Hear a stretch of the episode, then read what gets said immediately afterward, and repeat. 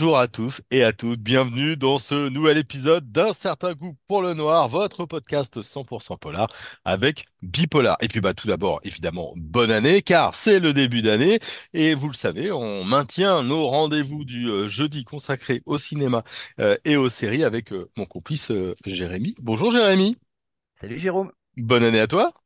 bonne année à toi aussi, meilleurs vœux. Bah, de même, de même, de même, euh, des jeux plein de polars, évidemment. Et on va commencer euh, cette année avec un film que tu nous as retrouvé, qui date de 1987, qui est un film de Claude Chabrol, qui s'appelle euh, Masque, avec Philippe Noiret, Robin Renucci, Anne Brochet et Monique Chaumette. Est-ce que tu peux nous planter un petit peu le, décor? Pourquoi est-ce que tu as choisi ce, film de Claude Chabrol, qui est pas forcément le plus connu? Bah, dans, la longue et dense filmographie de Claude Chabrol, il y a de quoi se servir. hein. Il y a des chefs-d'œuvre, évidemment, dont on avait déjà parlé, euh, la, grande période de Chabrol, notamment à la fin des années 60, avec euh, Que la bête meurt et, Le Boucher. Et puis, euh, dans les années 80, on a toujours un Chabrol très, ironique, très sarcastique, qui met en scène ses films dans le milieu de la bourgeoisie de province. Et euh, Masque fait partie de ces films qui vont euh, brocarder les apparences. D'ailleurs, c'est un, ce nom est en même temps un titre programmatique et un pluriel, puisque c'est masque au pluriel, qui démontre que les masques sont multiples et endossés par des personnages principaux. Et à ce titre, c'est intéressant de savoir comment euh, euh, tous ces personnages vont s'arranger avec une situation qui est très trouble et sur laquelle on va revenir. Ouais, évidemment, parce que c'est un jeu de, de faux semblants. On va suivre un présentateur connu de, de télévision, hein, de jeux télé euh, plus précisément, et puis un journaliste qui veut écrire une biographie et qui va rentrer un petit peu dans, dans son intimité, dans sa vie euh, propre. Ça, c'est le, le départ. C'est ça. Donc en fait, on a, comme tu le disais, un présentateur euh, vedette du petit écran qui est joué par Philippe Noiret, ce présentateur qui s'appelle Christian Le Gagneur, qui convie des personnes âgées à, à chanter sur le plateau et qui leur offre des voyages. Alors, évidemment, pour, euh, pour euh, des personnes qui euh, ne sont pas forcément de la jeune génération, ça ne dira pas grand-chose, mais on se souvient de Jacques Martin, on se souvient aussi de Guy Lux, on se souvient de Pascal Sevran, et ce personnage-là, une espèce de, mix des trois personnages. euh, connaît à la fois Martin, Lux et Pascal Sevran. On est dans les années 80. Ce sont des figures qui sont très populaires, des figures du petit écran. Et on a un présentateur qui dégouline de bons sentiments. Et on allait dire, c'est trop beau pour être honnête. Et Christian Wolff euh, est un jeune journaliste qui veut écrire la biographie de ce présentateur et qui va être convié pendant une semaine à partager l'intimité de Le Gagneur euh, qui euh, l'invite dans sa somptueuse, villa, plutôt une sorte de, manoir où euh, Wolf, bah, qui n'est pas vraiment venu, qui n'est même pas du tout venu pour faire sa biographie et qui n'est pas celui qu'on croit, va découvrir que derrière les apparences se cache une réalité beaucoup plus sombre. Ouais, parce qu'en. En fait, dès le départ, on, on sait, hein, on sait que Wolf est pas du tout euh, euh, là. On se doute très vite qu'il est pas du tout là pour faire une, une biographie. Tu l'as dit, c'est dans le titre. Euh, Masque, il y a aussi une jeune femme qui a des lunettes noires en, en permanence. Tout ça, c'est une sorte de faux semblant. Euh, ça pourrait presque être du vaudeville, mais là, c'est un peu inquiétant quand même. C'est un, un vrai polar. Oui, c'est ça, c'est-à-dire que sur le mode de la comédie, ça donnerait quelque chose de proche du, vaudeville, euh, avec euh, personnages qui vont, qui viennent. euh, bon, on a aussi un, environnement qui favorise le huis clos. Alors, le huis clos, c'est plutôt du côté de la, du, polar oppressant, du thriller psychologique que de la comédie. Mais euh, si on avait des personnages comme ça, qui sont en fait des personnages de- d'opérette, parce que finalement, euh, chez Chabrol, on a toujours des personnages qui fonctionnent un peu comme des marionnettes, si on était dans une ambiance de, de comédie, on serait proche du vaudeville. Mais là, on est plutôt dans un thriller Hitchcockien. On sait à quel point Hitchcock euh, est une influence majeure pour, pour euh, Chabrol. Et puis, on a ce personnage de Catherine autour duquel va se concentrer l'action. Et Catherine qui est incarnée par euh, Anne Brochet, dont c'était le premier Mhm. rôle premier grand rôle et qui va lui valoir une nomination pour euh, César du meilleur espoir féminin et qui, euh, qui va finalement cristalliser euh, tout ce que, tout ce que les personnages euh, cachent parce qu'elle elle elle est véritablement une sorte de, de princesse euh, euh, qui est complètement euh, capturée dans ce, dans ce château. Alors c'est intéressant parce qu'on a euh, des références au conte. Lui, euh, c'est le prince charmant, elle, c'est la princesse. Et puis on a l'ogre. Et en même temps, on se souvient dans un autre film dont on avait parlé il y a quelques mois qui s'appelait Alice ou la dernière fugue, on avait un personnage qui était déjà prisonnier euh, d'un endroit luxueux et un personnage qui cherche à s'échapper, comme le personnage de Catherine cherche à s'échapper et ne peut pas s'échapper justement parce qu'elle est retenue prisonnière. Ce qui est intéressant, c'est que euh, et pourtant, ça n'a pas du tout l'air d'une prison euh, dès le départ. C'est-à-dire que tout le monde est, très avenant. On se doute hein, qu'il y a évidemment euh, quelque chose. Il n'y a pas du tout de, barbelés ni de gardien. hein. Elle pourrait partir en plein milieu de la nuit ou, du jour, et on a l'impression qu'elle le pourrait véritablement. Le- la thématique, c'est vraiment les faux-semblants euh, de A à Z dans ce film-là. C'est ça, ce sont les faux semblants. Alors le présentateur, évidemment, qui euh, a une double personnalité et puis un, secret, un très lourd secret qu'il cache et qui, en fait une figure criminelle. On a Wolf, évidemment, qui, euh, n'est pas un, vrai journaliste, mais qui vient parce que c'est lié à un passé que le film va dévoiler au fur et à mesure. Et le personnage de Catherine qui va finir par jouer un double rôle, d'abord personnage qui est victime, et puis personnage qui va devenir l'allié de Wolf et qui va se retourner contre celui qui la retient. Donc oui, on a une justification du titre et une sorte de, de partie d'échecs. Et d'ailleurs, il y a, il y a deux scènes qui, qui mettent en scène une partie d'échecs entre les deux personnages. C'est un véritable jeu d'échecs et les personnages se déplacent sur un, un échiquier. Et, et au fur et à mesure, il y a des coups et des, des coups qui donnent lieu à d'autres coups. Et, et tout cela se termine de façon euh, chabrolienne, je dirais.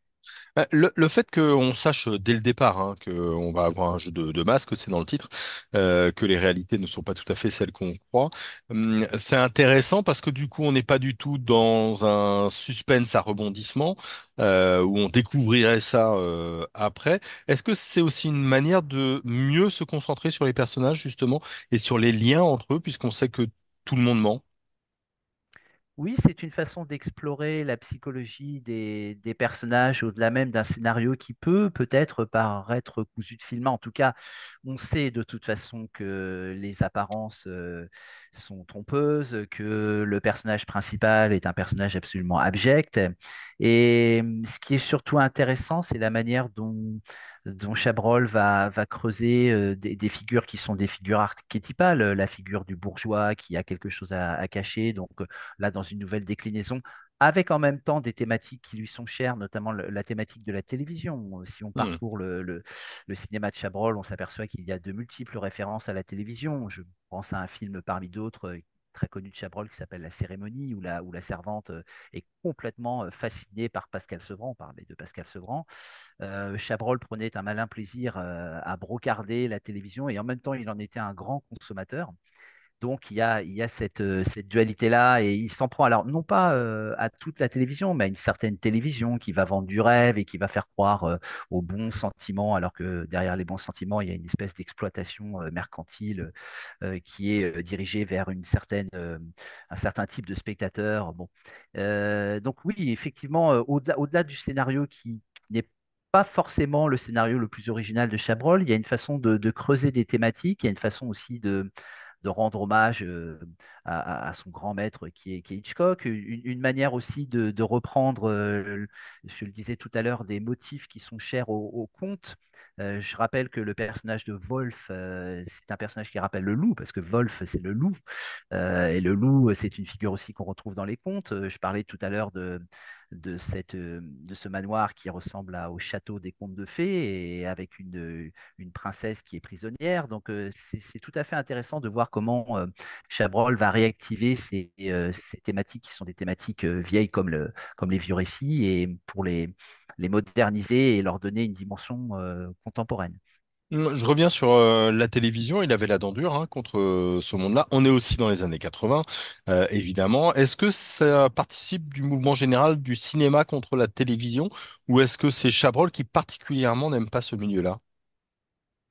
Je pense que Chabrol n'était pas. euh, enfin, c'est toujours pareil. Chabrol était un petit peu ambigu par rapport à la télévision parce qu'il il prenait un malin plaisir à, la regarder. Il l'a dit plein de fois. Il prenait un malin plaisir à la regarder et en même temps, Chabrol a été un très bon client de la télévision. Quand il était invité sur les plateaux de télévision, c'était vraiment quelqu'un de tout à fait avenant, tout à fait jovial. C'est pas Godard. Godard, lui, a rapidement fui. le grand écran, il n'avait que du mépris d'ailleurs pour la télévision. Et quand il est passé à la télévision dans les années 80, après il a vraiment déserté les plateaux de télé, c'était vraiment pour se payer la tête des présentateurs télé.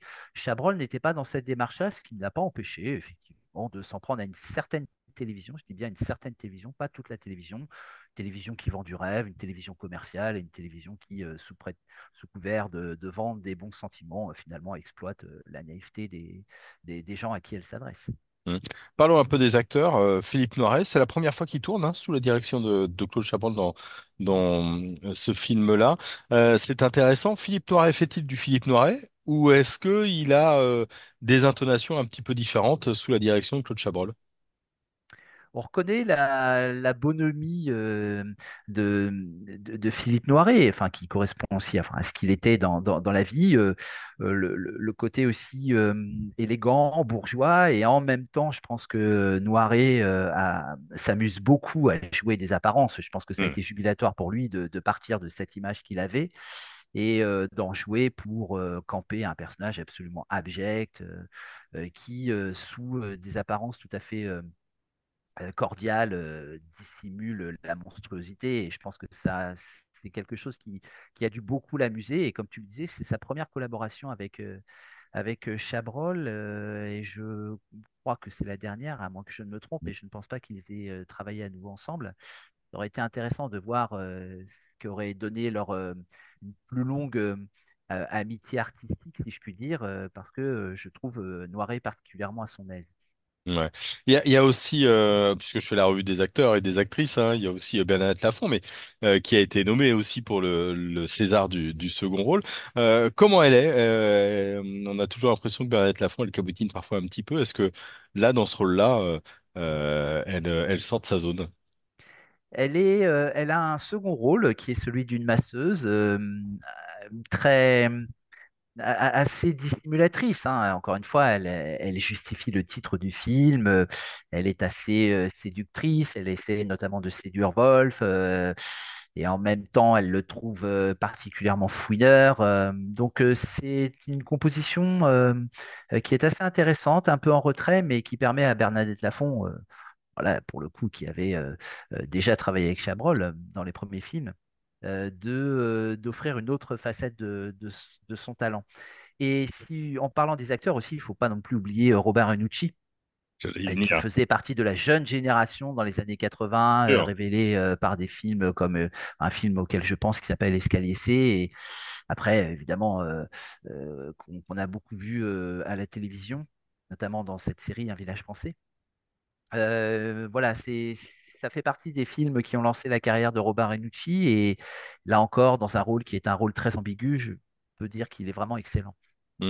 Euh, c'est le fils de Claude Chabrol qui fait la musique. Est-ce que c'est notable ou pas? Oui, c'est, notable par des dissonances qui sont des dissonances intéressantes par rapport à une ambiance qui elle-même est dissonante.